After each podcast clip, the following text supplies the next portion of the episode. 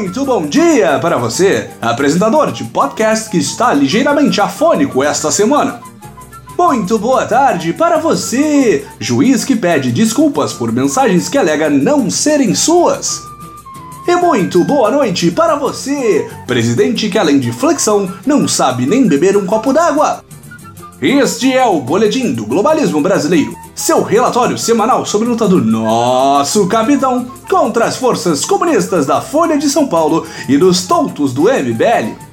Toda semana a gente vai trazer para você aquilo que nem o seu grupo de Zap Zap mostra. Então, não saia daí!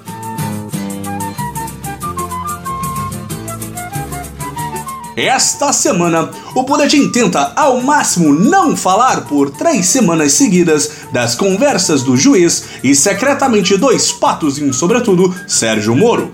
Mas não se preocupem, amigos ouvintes, como o noticiário brasileiro das últimas semanas fala apenas disso, voltaremos em breve com uma atualização do caso.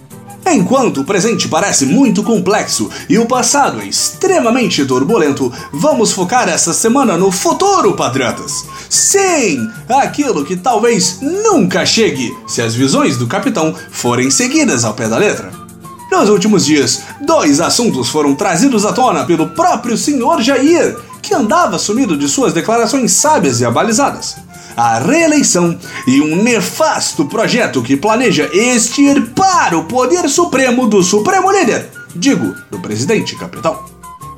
Durante uma entrevista dada enquanto usava uma camisa da Lacoste com o fálico símbolo da Marcha para Jesus, Dr. Jair respondeu aos perigosos jornalistas sobre a possibilidade de se candidatar à reeleição daqui a meros 1196 dias. Como sempre, o capitão usou de sua sagacidade e racionalidade para declarar que se tiver uma boa reforma política, eu posso até nesse caldeirão jogar fora a possibilidade de reeleição. Agora, se não tiver uma boa reforma política e se o povo quiser, estamos aí para continuar mais quatro anos. Contemplem, patriotas, a sabedoria deste homem!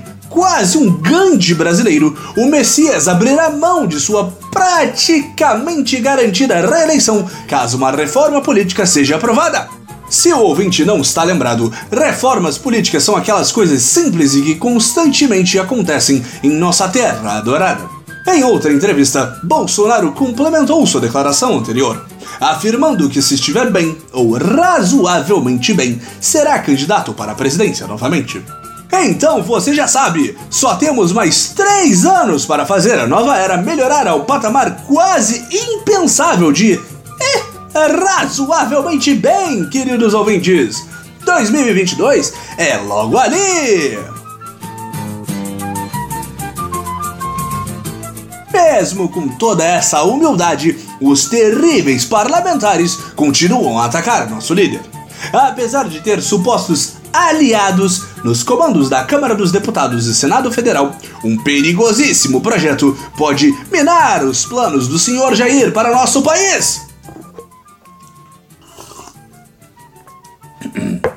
Sim, amigos ouvintes, segundo este nefasto projeto, o presidente da República não teria mais a capacidade de fazer indicação de diretorias e comandos para agências reguladoras, na prática, perdendo poder frente ao braço legislativo do governo. Nas palavras do capitão, isso o tornaria um análogo da Rainha da Inglaterra, uma personalidade marcante, mas com um total de zero articulação política ou relevância governamental. Sendo mais uma figura pitoresca daquele país que, por algum motivo, uma parcela da população ainda vê com alguma importância constitucional. Como sempre dizemos, o capitão tem sempre razão. Além disso, segundo a revista Veja, mesmo antes de tal projeto ser aprovado, já existe toda uma estrutura armada pelo presidente da Câmara, Rodrigo Maia, para tocar projetos e coisas que não sejam memes, declarações polêmicas, apelidos jocosos e outras pautas de suma importância para o governo. Enquanto Bolsonaro e seus filhos brincam de política com seus amiguinhos no cercadinho, Maia e o presidente do Senado, Davi Alcolumbre, planejam reformas e alteram projetos do governo pelas costas do capitão. Esse governo paralelo já teria inclusive uma espécie de ministério secreto pesquisando tópicos como uma reforma tributária que seria apresentada já no segundo semestre de 2019. Como pode uma coisa dessas, amigos ouvintes? O governo funcionar enquanto seu presidente usa seu tempo para tarefas importantíssimas, como não saber fazer flexões, ou beber água, ou simular fuzilar uma pessoa caída no chão em plena marcha para Jesus. Todos nós sabemos que esses sim são os tópicos importantes para a maioria dos brasileiros que votou no projeto do presidente senhor Jair para bater palma e twittar chamando de mito nas redes sociais. Como os parlamentares ousam tentar mexer em coisas como desemprego e impostos? É uma balbúrdice legislativo. Reaja, Bolsonaro!